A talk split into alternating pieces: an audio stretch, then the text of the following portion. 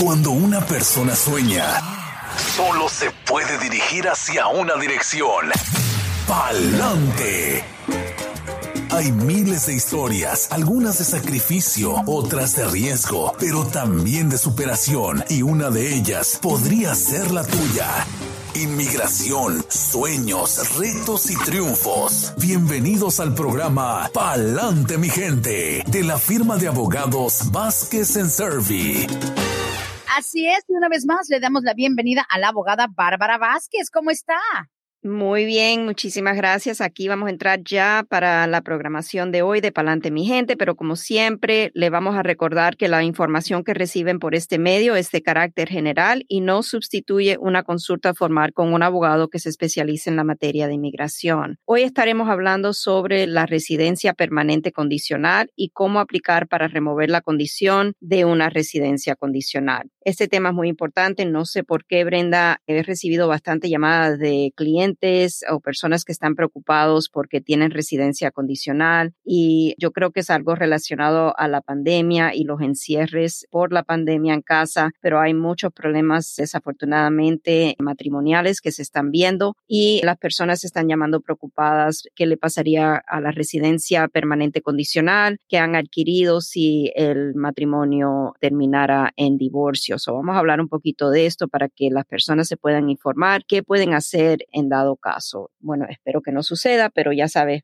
uno no puede controlar a veces lo que va a suceder en el matrimonio. Pero bueno, conforme a la ley de inmigración, en casos de residencia por matrimonio, una residencia condicional es otorgada cuando en el momento de la aprobación para la residencia la pareja lleva menos de dos años de casado estas personas son considerados residentes permanentes condicionales. Y el propósito principal de esta ley es evitar matrimonios fraudulentos, donde la pareja contrae matrimonio simplemente para un beneficio migratorio, pero sin la intención de consumar el matrimonio o vivir juntos como pareja. En todo caso de residencia por matrimonio, ya sea con un residente o un ciudadano estadounidense, la pareja siempre va a tener la carga de la prueba de establecer que el matrimonio es un matrimonio válido y no para propósito de un beneficio migratorio. Un residente permanente condicional tiene todos los mismos derechos que una persona otorgada la residencia indefinida por 10 años. El residente permanente condicional puede trabajar en Estados Unidos, puede viajar fuera del país y también el tiempo como residente permanente condicional se suma al tiempo requerido de los 3 o 5 años para ser elegible a la naturalización, para aplicar a la ciudadanía estadounidense. La única diferencia significativa entre un residente permanente condicional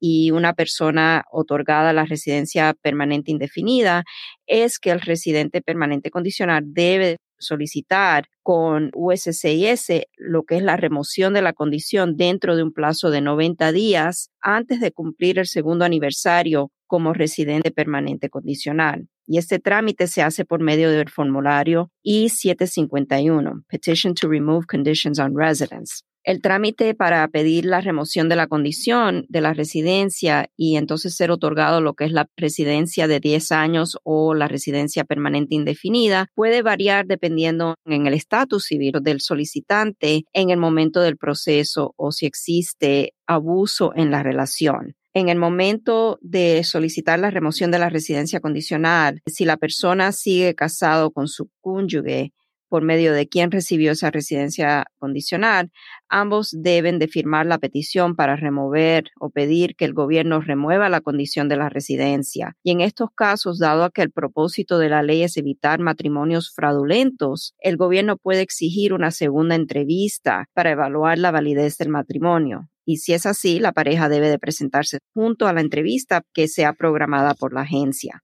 Junto con la petición para remover la condición de la residencia, se debe incluir también evidencias que comprueben la validez del matrimonio, por ejemplo, actas de nacimientos de hijos nacidos del matrimonio o de la relación, declaraciones de impuestos hechos junto en categoría de casado, contrato de arrendamiento en ambos nombres, estados de cuentas bancarios por cuentas que tengan en común, estados de cuenta de gastos de hogar a nombre de ambos o que lleguen a la misma dirección matrimonial, hipoteca de casa u otras compras a nombre de ambos, tarjetas de créditos en común y también cartas de personas quien los conozcan como matrimonio desde que la residencia permanente condicional fue otorgada. Esta lista no es exhaustiva.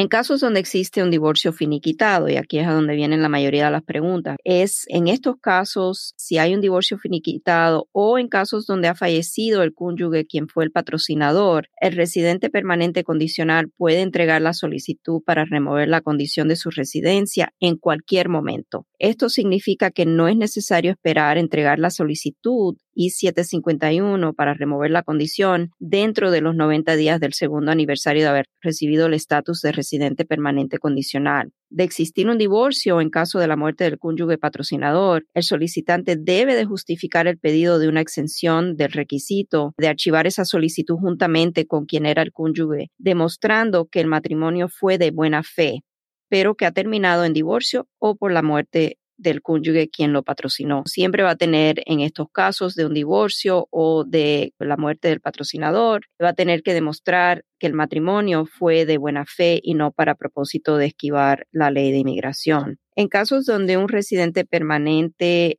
haya sido víctima de agresión o crueldad extrema durante el matrimonio, entonces la persona puede solicitar la remoción de la condición de su residencia también en cualquier momento tras haber sido víctima de abuso en el matrimonio o también si un hijo quien también fue otorgado la residencia permanente condicional, ha sido víctima del abuso. En estos casos no es necesario que exista un divorcio finiquitado, pero sí se requiere demostrar nuevamente que el matrimonio fue de buena fe y no para esquivar la ley de inmigración. Si durante los dos años de residencia permanente condicional surgieron circunstancias que resultaron en dificultades extremas, le ocasionará, vamos a decir, un perjuicio extremo a la persona quien es residente condicional, a su nuevo cónyuge o a un hijo o a la comunidad. Entonces el estatus de residente permanente condicional puede también ser removido para otorgar lo que es la residencia indefinida. El gobierno puede aprobar esa solicitud para remover la condición de la residencia. Ese factor, ese último, no es muy común, no se utiliza muy comúnmente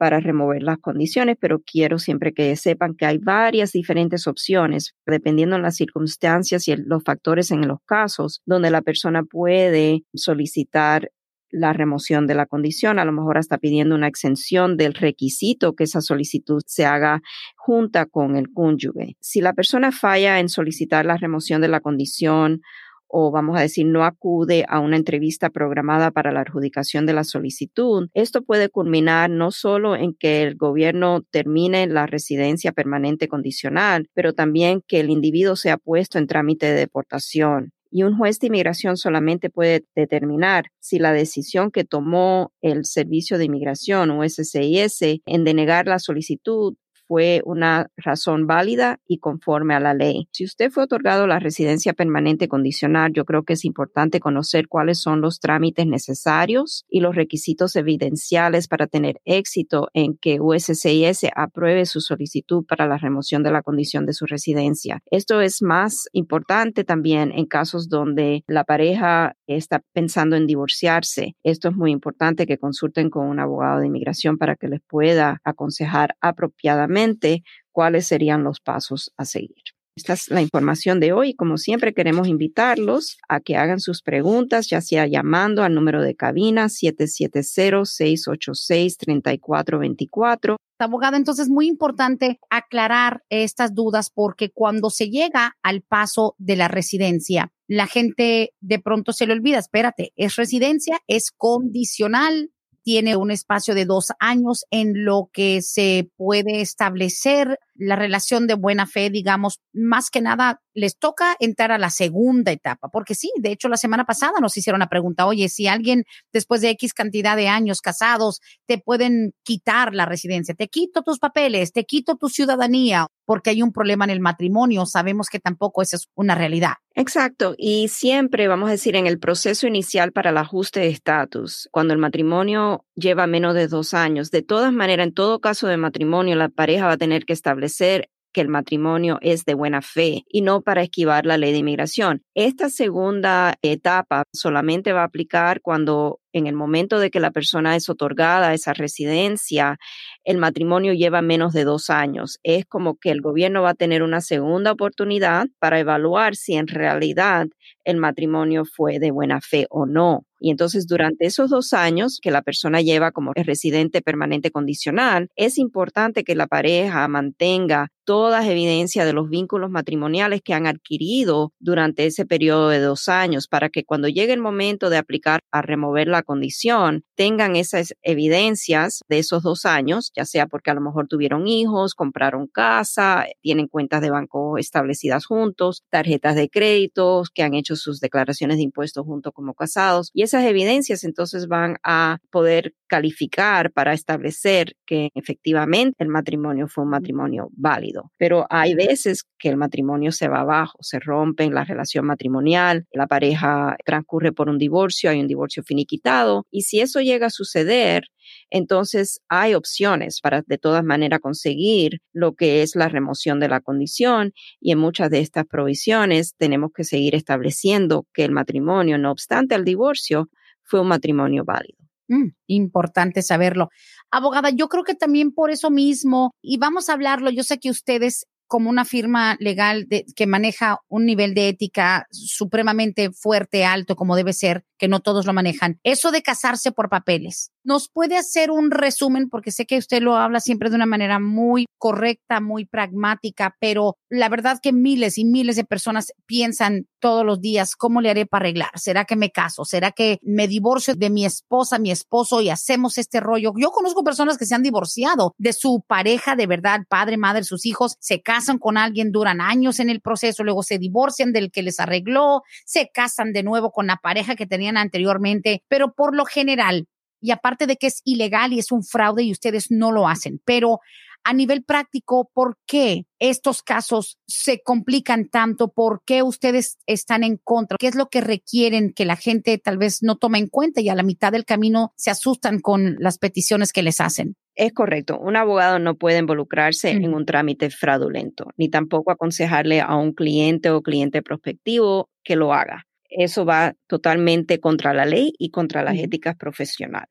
Pero en estos casos, básicamente, es un riesgo bien grande que corren las personas que se involucran en matrimonios fraudulentos, porque en el momento de la entrevista, la pareja, si el oficial sospecha del matrimonio el oficial puede separar, y en muchos casos lo hace, separar a la pareja durante la entrevista y en esas entrevistas individuales hacerle preguntas muy personales, privadas a la persona y lo mismo con la pareja. Entonces, si las respuestas a esas preguntas no coinciden, más sospechas todavía y entonces el caso puede ser denegado en base a que el gobierno tiene sospecha de que el matrimonio es un matrimonio fraudulento, poniendo entonces en riesgo el futuro de poder legalizar su estatus migratorio para esa persona que trató de esquivar la ley de inmigración. Sí, definitivamente. No es tan sencillo como tal vez en otro momento lo era. Yo he escuchado, tal vez lo dicen entre comedia, pero cásese con una persona americana. Yo los oigo que lo dicen tal vez funny, tal vez la parte cómica, pero la gente realmente toma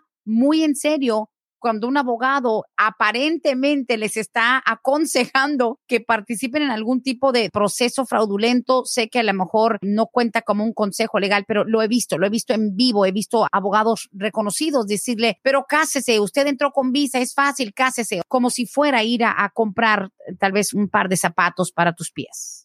No es fácil. Casarse es fácil. Eso no es el problema. Casarse puede ir a casarse fácilmente una persona que no tenga ningún impedimento legal para casarse, porque no esté a lo mejor casado con otra persona en ese momento. Está libre de entrar en matrimonio. El problema aquí es que van a tener que comprobar con pruebas, eh, abrir cuentas de banco, arrendar apartamento, hacer transacciones que normalmente se hace dentro del matrimonio para establecer el matrimonio, comprar una casa, tener cuentas en comunes, todas esas cosas son vínculos matrimoniales que son comunes en establecer. Ahí está básicamente, yo opino, haciendo algo bien fraudulento porque está diciendo, sí, yo estoy casado y esta es mi pareja, ahora voy a tener todas estas cuentas como pareja, pero la pareja ni está a lo mejor viviendo juntos o conviviendo como pareja. Hemos escuchado de casos donde el gobierno ha investigado yendo a la casa de la persona, a lo mejor mirando a ver quién entra y sale de esa casa. Y tienen evidencias, a veces hay evidencias de que efectivamente esto no es un matrimonio válido, no es simplemente que el gobierno lo esté diciendo por gusto. A veces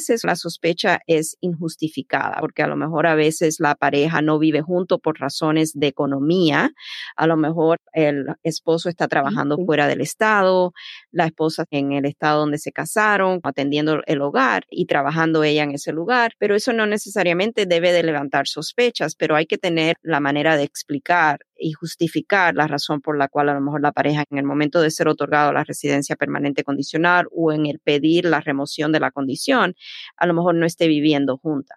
Ah, es verdad. Y es que lamentablemente hay un millón de diferentes factores y escenarios, ¿no? Sabemos incluso que quieren arreglar, pero se separan temporalmente. Eso se lo cuentan en su contra, supongamos una pareja legítimamente que están enamorados, que son pareja real. Se separan un tiempo si están con una separación. Se lo pregunto porque alguien muy cercano a mí, a este hombre, su esposa, y tienen un niño, ya no se llevan bien, nada que ver, pero cada quien tiene su nueva pareja, o sea, novio y novia, pero ellos no se divorciaron nunca porque por respeto ese hombre dijo, es que es la mamá de mi niño, ella no tiene documentos, no voy a abandonar el proceso. And I'm thinking, pero están separados físicamente, viven en casas distintas, ya no tienen sus cuentas de banco, pero continuaron juntos porque efectivamente estaban enamorados, tienen un niño juntos.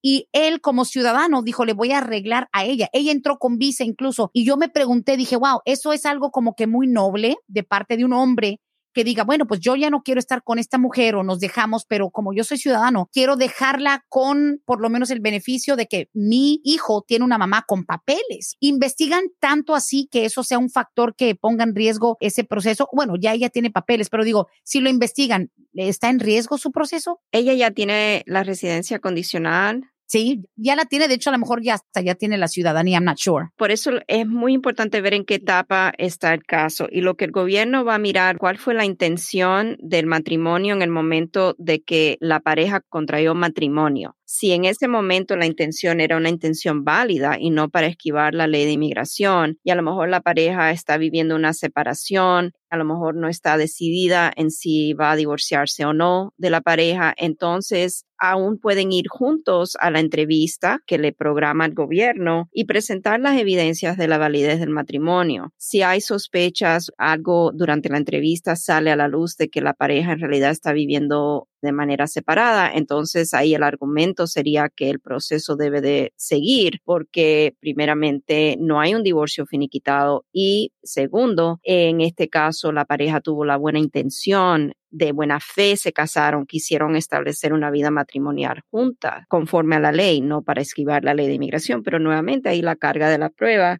la tiene la pareja de mostrar ese punto. Wow, sí. Y entrar en esos detalles ya sería un poquito exhaustivo porque pues sí, una cosa es ser noble entre comillas y querer decir, ok, pues ya no estoy con ella, pero es la mamá de mi hijo. Y otra cosa es lo legal. Es un área gris. Yo sé que ustedes tampoco se meten en eso, pero de saber que están en una situación como esa, creo que ustedes ya hubiesen expresado el deseo ya sea de continuar o, de simplemente anular ¿no? el proceso o su participación más bien. Ese es un punto muy válido, Brenda. Cuando nosotros tenemos un caso que hemos ayudado a la persona a hacer su ajuste de estatus o a lo mejor el proceso consular y el matrimonio se cae abajo y la persona está en esta posición donde tiene que hacer el pedido para remover la condición de su residencia, si hay un divorcio bajo nuestras reglas de lo que es la ética de nuestra profesión, esto crea un conflicto de interés para el abogado. Desafortunadamente no podemos ni debemos hacer el trámite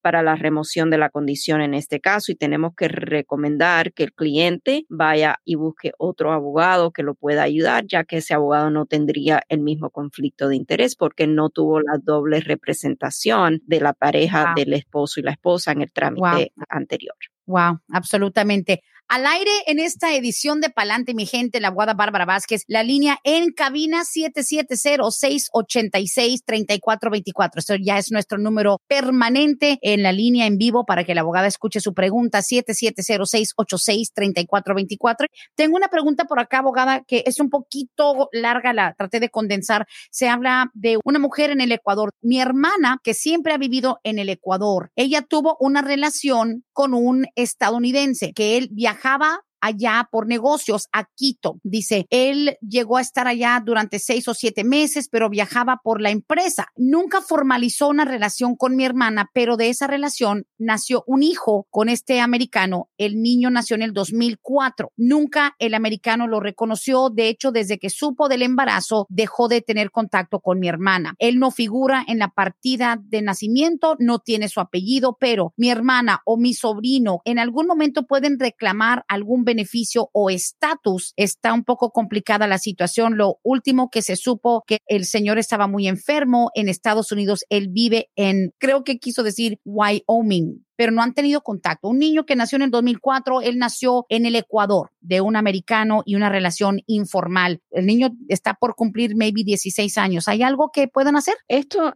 Voy a tener que mirar un poquito más a fondo si está complicada la situación. Yo sé que no vamos a poder hacer un consular report of birth abroad, o sea, no podemos simplemente ir a la embajada americana y pedir que el niño sea reconocido como ciudadano estadounidense por varias cosas, o sea, aquí no existe un matrimonio y tampoco el señor ha reconocido al niño. Una de las cosas que yo miraría es saber si hay alguna posibilidad de hacer argumentos de que hubo una privación del el beneficio de ciudadanía, pero eso va a ser también muy difícil porque usualmente hay que establecer la presencia del padre o de la madre aquí en Estados Unidos durante un periodo de tiempo previo al nacimiento del niño. Y si no hay una relación entre la señora y este señor y él no figura en el acta de nacimiento, no figura en lo absoluto en lo que es la vida del niño, va a ser extremadamente difícil. Lo que no quisiera es no mirar a ver si hay algo bajo la ley que podamos hacer, pero yo creo que va a estar casi imposible, Brenda y han pasado 16 años y pues nada, esperemos que eso se pueda resolver. Es una pregunta legítima, me imagino que pasa mucho. Tenemos las dos líneas telefónicas activadas. Vamos con la primera llamada. Buenos días al aire con la abogada Bárbara Vázquez. Buenos días. Bienvenida. Mm, ya he mandado mi pregunta, pero quiero una opinión o sea, como más directa. Tengo un hijo que va a cumplir 21 años en septiembre y tengo mi mamá que es residente. No he salido yo ninguna vez desde que entré sin papeles, no he salido ninguna vez. Quisiera saber qué posibilidad hay de que yo pueda arreglar. Ok, ¿y nunca ha tenido ningún contacto con las autoridades de inmigración? ¿Nunca ha estado en trámite de deportación? No. Entonces, en este caso, básicamente una vez que su hijo ciudadano estadounidense cumpla los 21 años de edad, dado que usted entró solamente una vez de manera indocumentada a Estados Unidos, vamos a poder hacer lo que es la I-130, la petición familiar a través de su hijo una vez aprobada. Tendríamos que entrar en lo que sería el proceso consular con un perdón. El perdón es en base al tiempo de presencia indocumentada de más de un año que usted ha adquirido aquí en Estados Unidos y ese perdón lo podemos archivar aquí en Estados Unidos antes de que usted tenga que salir del país para su entrevista en la Embajada Americana en su país y ese perdón va a ser en base a que su mamá es residente permanente. Tendríamos que demostrar los perjuicios extremos que su mamá como residente permanente sufriría si a usted no le aprueban el perdón y la castigan el tiempo de 10 años. Ok, sí, esa es la duda que tengo porque mi mamá, o sea, vivimos las dos aquí en Atlanta, pero no vive conmigo. O sea, ella económicamente está bien mm. porque es su esposo ciudadano y no depende para nada de mí. Entonces no sé qué tan probable sería obtener el perdón. No es que necesariamente tenga que depender del hijo, es difícil, no le voy a decir que no va a ser un caso difícil porque usualmente donde tenemos un hijo adulto que esté pidiendo un perdón por medio de un padre o por esa relación con el padre, se dificulta más que si fuera a lo mejor un cónyuge, ciudadano, residente a través de quien vamos a pedir el perdón. Pero no es imposible, dependiendo de los factores del caso, si usted tiene, por ejemplo, una relación con su madre que es una relación muy apegada si a lo mejor se ven con mucha frecuencia comparten en familia y lo han hecho por un tiempo extenso durante el periodo de tiempo que usted haya estado aquí en Estados Unidos. No sé si eso ha sido un año, dos años, diez años o 21 años, el tiempo que lleva su hijo que va a cumplir los 21 años de edad. Todos esos factores, no solamente uno, el gobierno tiene que considerarlo en su totalidad y balancearlos para determinar si esos factores pesan más que la denegación del caso, a lo mejor el factor de que usted sea una hija adulta de la madre. Y por ejemplo, o sea, yo sabría si en caso de que me lo negaran, yo lo sabría cuando esté todavía aquí o ya hasta que esté en la cita. No, la cita no puede ser programada hasta que el perdón sea adjudicado. Antes de tener que salir para la entrevista, usted va a saber si el perdón fue aprobado o si fue denegado. En caso de una denegación del perdón, no existe la posibilidad de una apelación, pero usted puede volver a aplicar a lo mejor con más evidencias, a lo mejor con más argumentos, se puede volver a aplicar. Ah, ok, sí, es que ese es mi miedo de que pues si ya voy para allá y ya, ya me dicen, no, pues no está aprobado y tienes que estar ahí. Sí. El castigo de los Claro, ahora siempre, en todo caso de perdón, puede existir la posibilidad de la revocación de una aprobación del perdón provisional. O sea, aunque usted o cualquier persona sale de Estados Unidos con ese perdón provisionalmente aprobado, la embajada siempre va a tener una segunda oportunidad de asesorarse de que no exista ninguna otra base de inadmisibilidad por la cual usted no pueda venir o regresar a Estados Unidos. Y si existe otra base de inadmisibilidad, entonces el gobierno, la embajada puede revocar ese perdón y usted entonces tendría que aplicar para un perdón tradicional, esperando la adjudicación de ese perdón allá en su país. Eso es algo que puede pasar, pero para eso se hace una evaluación completa del caso antes de empezar un trámite con inmigración, para que el abogado pueda estar consciente si existen otras posibles bases de inadmisibilidad y aconsejarle al cliente apropiadamente. Ok, muchas gracias.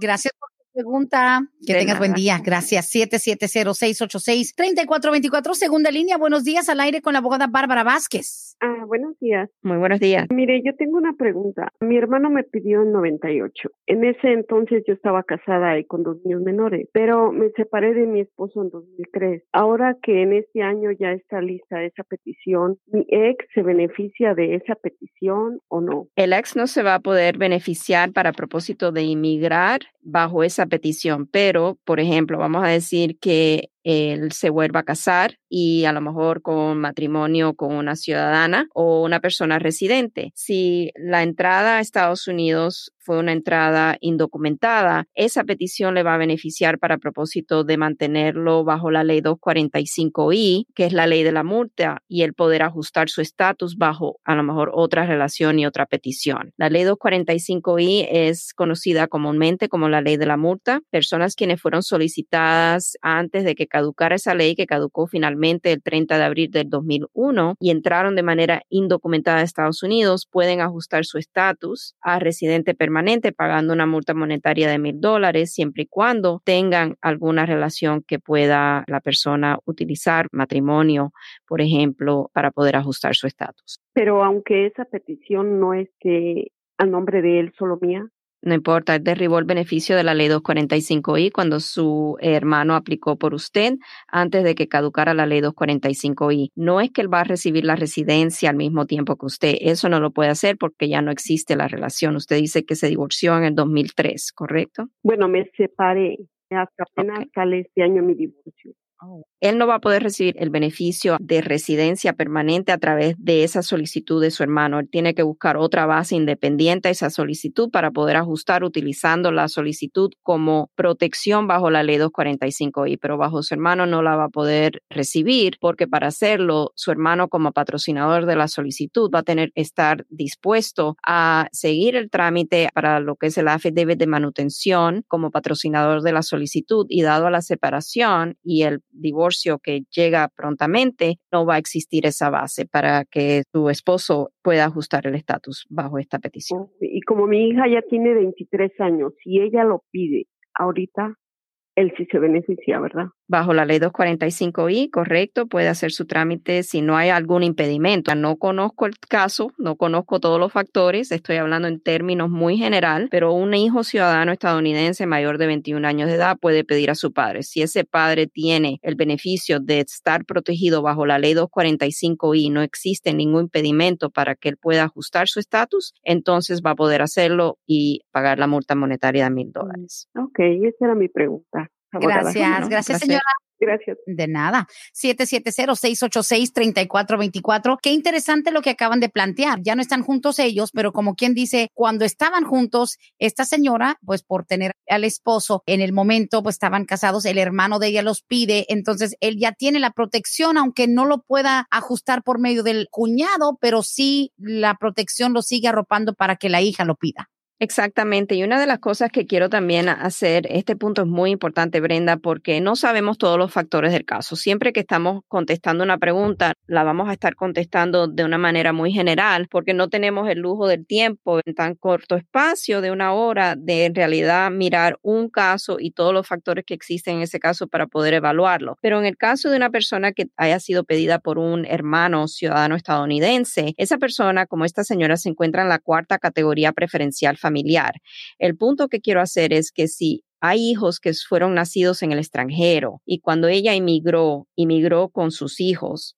de manera indocumentada, indujo o trajo o ayudó a sus hijos a entrar de manera indocumentada. La cuarta categoría preferencial no perdona el hecho de haber inducido o ayudado a una persona, aunque sea su hijo, a entrar de manera indocumentada a Estados Unidos. Ella dice que ella tiene una hija que es ciudadana y ya tiene 23 años de edad. Si ella tiene hijos nacidos en el extranjero, quien inmigraron junto con ella de manera indocumentada a Estados Unidos o cualquier persona, la cuarta categoría preferencial no va a ser la categoría para ella poder ajustar su estatus porque ella va a necesitar de un perdón que podría conseguir si la hija la pide utilizando nuevamente lo que es esa petición bajo la ley 245i puede siempre ajustar pagando la multa monetaria de mil dólares, pero ahora sería a través de la hija. Eso es un punto que hay que tener en cuenta y es muy importante que cualquier abogado, cualquier persona que esté evaluando esos casos siempre pregunte si hay hijos nacidos en el extranjero y si esos hijos inmigraron junto con el padre para entonces poder hacer el pedido del perdón bajo la categoría preferencial o apropiada o en este caso bajo una petición por un hijo ciudadano mayor de 21 años. Oh, wow. En el caso de esta situación que nos acaban de plantear,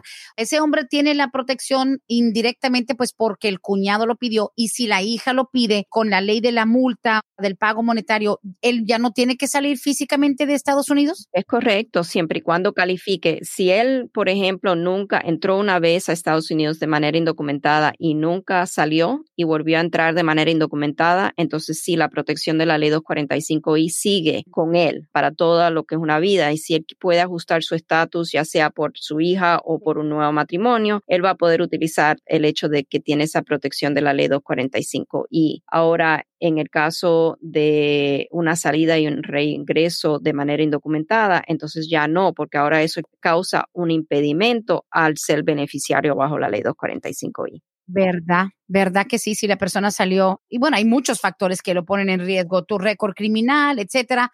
Bueno, al aire con la abogada Bárbara Vázquez, pa'lante, mi gente, estamos aprendiendo muchísimo el día de hoy. Dice, buenos días, ¿le puedes preguntar a la abogada lo siguiente, por favor?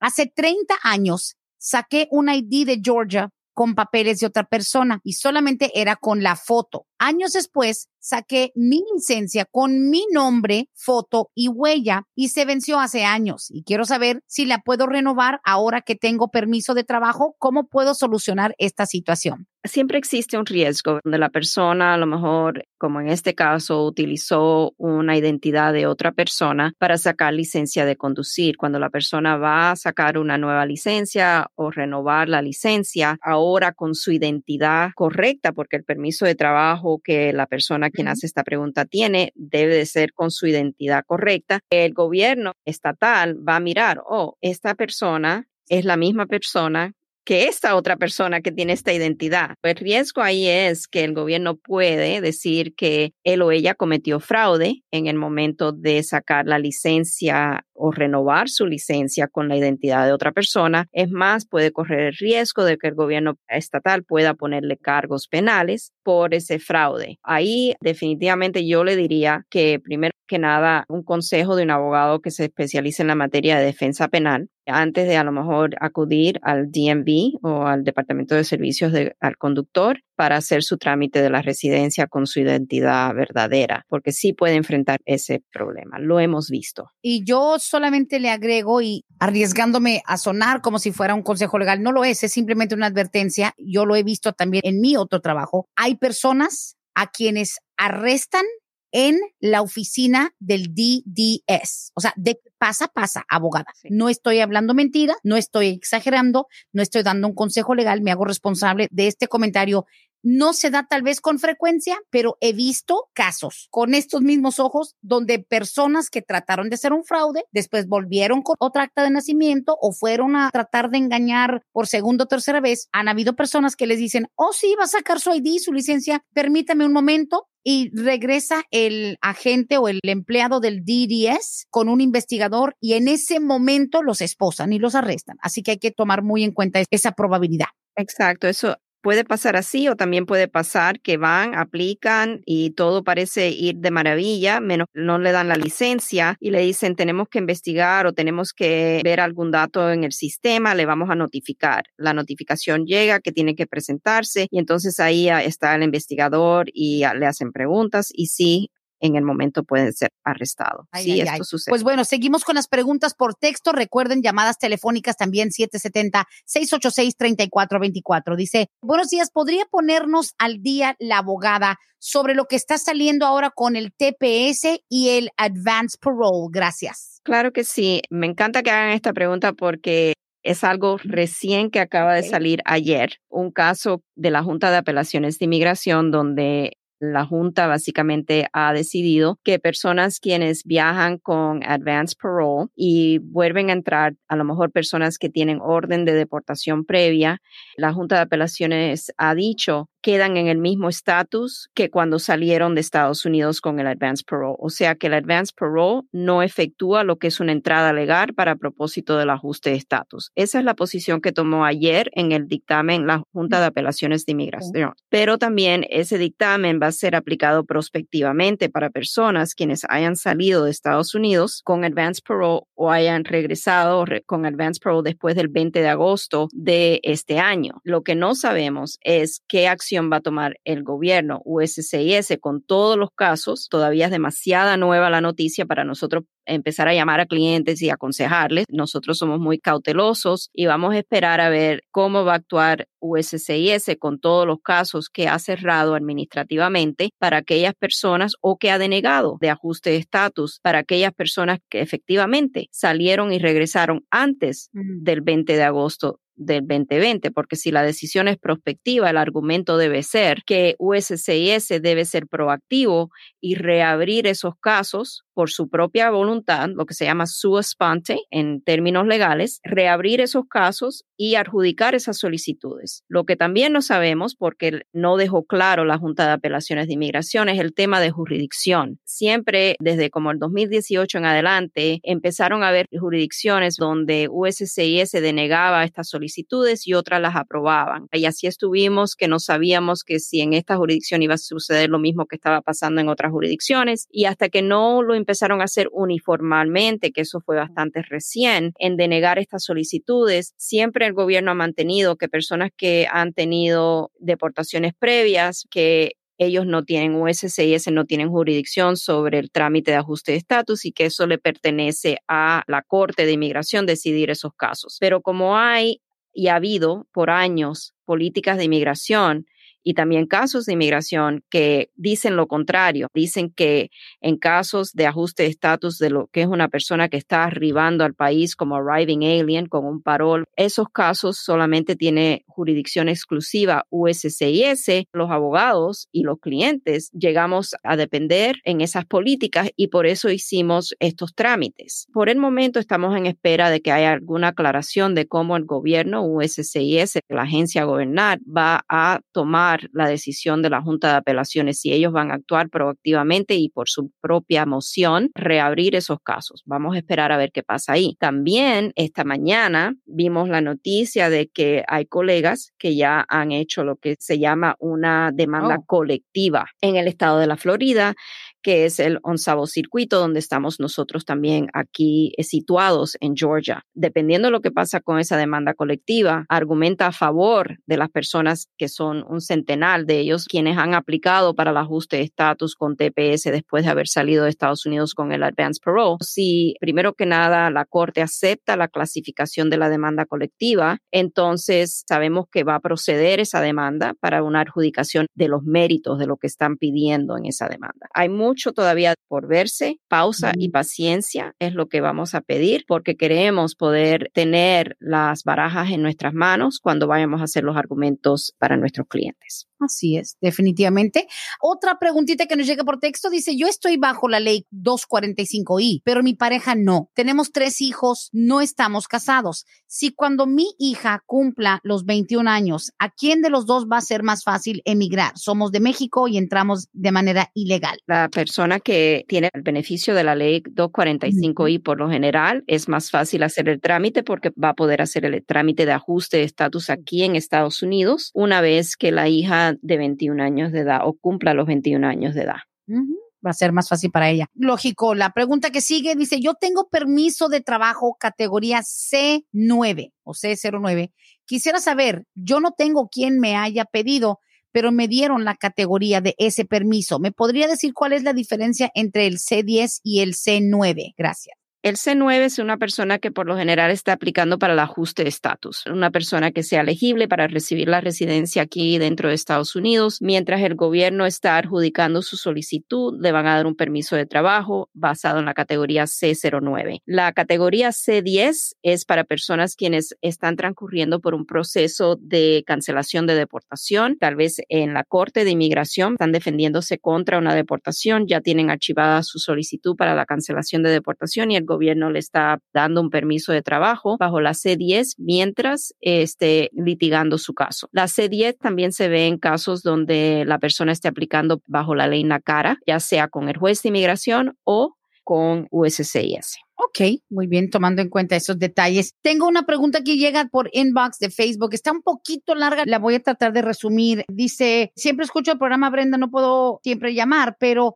estaba escuchando y es increíble lo que decía ella de la 245 y te cuento un poco, pero dice, yo me voy a ser ciudadano en cuanto se pueda aclarar esta situación de los cierres de la corte. Él se va a ser ciudadano ya pronto, o sea, ya está en ese proceso. Dice, y tengo a mi hermana a la que yo quiero pedir. Ella entró con visa de turista, pero el problema es que está casada con un tipo con el que tiene muchos problemas. Tienen dos niños él la maltrata, siempre se viven dejando, se, separan cada rato. Yo sí pido a mi hermana, ¿habrá forma de yo excluir a mi cuñado? Honestamente, él no vale la pena, pero mi hermana todavía no se da cuenta. So es un hermano preocupado por una situación de aparente abuso en el que está su hermana, está casada con un tipo que la maltrata y él dice, yo cuando me haga ciudadano, yo pido a mi hermana, pero él no quiere como que el cuñado se pueda beneficiar. ¿Hay algo para eso? Bueno, en este caso, por operación de ley, el esposo y los hijos menores de 21 años de edad en la cuarta categoría de preferencial familiar entran automáticamente, pero no quiere decir que van a mm. ajustar el estatus. ¿Por qué? Porque para ajustar el estatus o para un proceso consular y recibir la residencia, el patrocinador tiene que estar dispuesto a hacer una affidavit de manutención donde él estaría básicamente diciendo que el cuñado no va a ser una carga ah, pública para los Estados Unidos. Ahí a lo mejor en donde él puede limitar el acceso a que el cuñado pueda beneficiarse.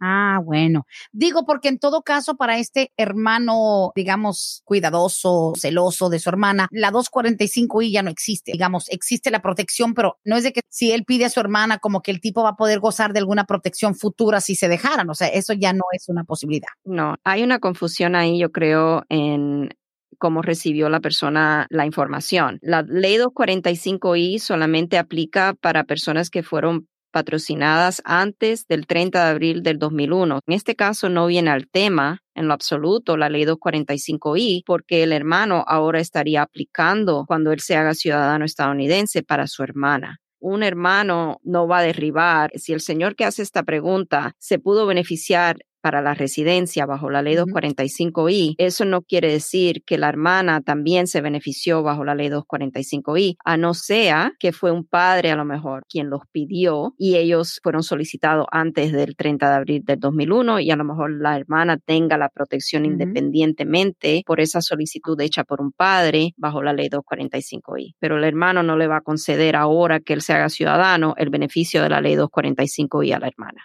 Sí, por supuesto. Bueno, vamos a continuar, nos quedan un par de minutitos nada más. Otra pregunta que nos llega está también a través de Facebook. Poquito delicada la información. Dice, quisiera saber si una sobrina que tengo que vivía aquí con mi hermana, ambas entraron indocumentadas de México. Aquí mi sobrina estuvo siendo víctima como de acoso sexual en la escuela. De hecho, le hicieron bullying y parece que hubo como un intento de violación. De hecho, por el estrés y todo, esta persona me dice que por favor cuide los detalles, que no diga nombre, pero dice mi hermana y mi sobrina, ambas se regresaron a México. Lo que sabemos es que mi sobrina, esto le pasó a los 12 años y quedó muy afectada, por eso mejor se fueron porque no tenían papeles, en vez de solicitar la visa U, abogada Bárbara, pero digamos, ese intento de violación, toda esa situación, esa madre y esa hija que estaban aquí de indocumentadas desde México, que se volvieron, de eso ya han pasado casi dos años, ¿es muy tarde para que puedan acudir a alguna ayuda? En este caso, primero que nada tenemos que averiguar cuándo sucedió, hace cuánto tiempo, en qué condado, dos años, porque dice que llevan dos años que la niña se fue. La niña tenía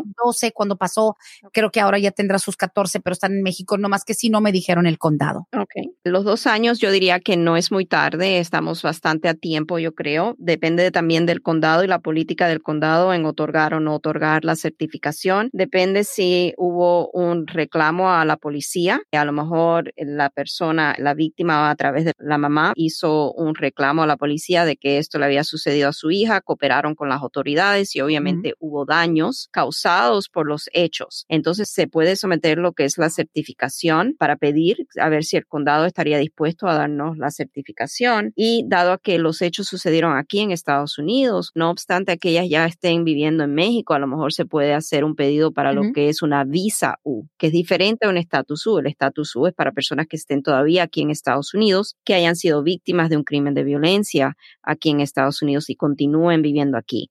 Para lo que es la visa U, la persona puede estar ya de regreso en su país como lo está la señora y su hija, pero sí vamos a tener que demostrar si otorgan lo que es la certificación de que la persona sí cooperó con las autoridades, fue necesario la cooperación de la persona en la investigación del delito. Ah, ok, listo. Tampoco es ni rápido ni garantizado. Sabemos, abogada, que en algunas ocasiones que una persona está fuera otra vez de los Estados Unidos por X o Y, si la persona ya no está aquí, no es que no se pueda hacer lo de la visa U, pero tal vez ese periodo largo de espera lo van a tener que vivir allá. No hay nada que los adelante a que esperen aquí, ¿verdad? Que les permita entrar de nuevo. Es correcto. Got it, ok. Y la última pregunta con la cual cerramos, y creo que es nada más un resumen de algo que ha venido a la mesa miles de veces, me atrevo a decir, abogada, pero un resumen de que si se han estado persiguiendo de manera agresiva estos casos donde se descubre pues un fraude a nivel de asilo político, los mexicanos que se enredaron en esa en esa estafa, digamos, de las ofertas que hacían tantas personas, tantos abogados, tantos notarios, que sí, tú calificas para el asilo político, ¿se ha visto en algún momento una persecución un poco más agresiva de estos casos? En estos momentos, en realidad, muchas cosas están pausadas. Ayer, yo no sé por qué, pero fue un día de consultas y yo creo que de todas las consultas que tuve, más de la mitad fueron personas que aplicaron para el asilo político de México y muchos de ellos están conscientes que no califican para el asilo y simplemente cayeron en eso de que iban a recibir un permiso de trabajo y es una firma aquí local en Atlanta que acostumbraba, no sé si todavía lo hace,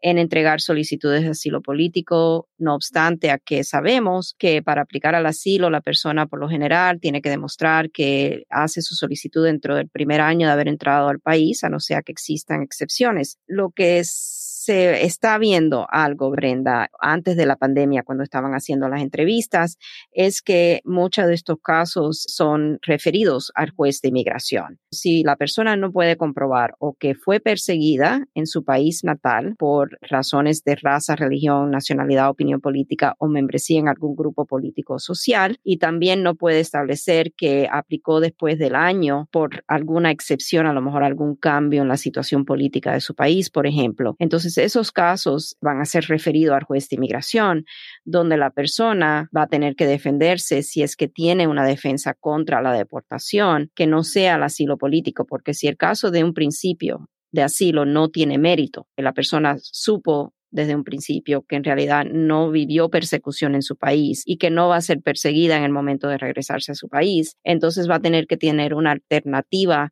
como defensa contra la deportación y en muchos casos eso va a ser la cancelación de la deportación. Mm toca hacer el proceso y en algunos casos, abogada, las aprobaciones no llegan nada más porque alguien te dijo, sí, tú calificas. Ustedes como abogados de migración y con todo el profesionalismo y experiencia han visto casos que incluso son lo que le dicen en inglés textbook exam, ejemplos o digamos situaciones ejemplares donde parece que todo está en orden y sin embargo se cae porque un juez dice no, porque una gente dice no. No hay nada garantizado en este mundo del proceso legal migratorio. Así es. Y en estos casos, Brenda, desafortunadamente, muchas personas cayeron en esto porque a lo mejor el abogado le explicó que el caso no iba a proceder de asilo político, que era un vehículo que estaban usando para entrar a la corte y después pedir la cancelación de deportación y después a lo mejor ni llegar a litigar el caso, que le iban a pedir el cierre administrativo del caso y que iban a tener un permiso de trabajo indefinido. Muchas personas piensan eso, hasta la fecha piensan eso, pero lo que pasa es que mucho ha cambiado bajo la administración Trump. Específicamente, ahora los jueces ya no tienen lo que es el poder para hacer lo que es un cierre administrativo del caso, bajo un caso que se llama Castro Tum. Y esto fue algo que fue decidido por el procurador general anterior, Jeff Sessions. Él básicamente divested, no sé cómo se dice eso en español, le quitó todo lo que es ese poder a los jueces de poder decidir cerrar un caso administrativamente. Ese tema de poder recibir ese permiso de trabajo indefinido, se ha caído y ahora las personas se ven en la situación de que tienen que de alguna manera litigar su caso o pedir salida voluntaria del país o simplemente tomar una orden de deportación ese permiso eterno, aparentemente eterno, se les está acabando y ahí es donde dicen, ok, time to face the music. Es ponerle el pecho a las balas, aunque así el resultado no sea garantizado. Qué lástima. Ahora, obviamente para muchos abogadas es mejor, ah, no, pues yo prefiero por lo menos haber tenido mi permiso de trabajo y mi licencia por seis años, por ocho años, bien, pero el problema es que ahora va a ser difícil que te defiendas de la deportación. Mejor no ponerse en riesgo, mejor ponerse en manos como las de Vázquez y Servi 678-303-0018. Aquí concluimos esta edición de Palante, mi gente. Abogada Bárbara, ¿algo que agregar? No, solamente darle las gracias por siempre a los radioescuchas escuchar nuestro programa, podcast. Muchísimas gracias, Brenda. Gracias, que tengan todos buen día. Igualmente. Hasta aquí hemos llegado hoy, pero siempre vamos pa'lante, mi gente, con Vázquez en Servi. Hasta la próxima.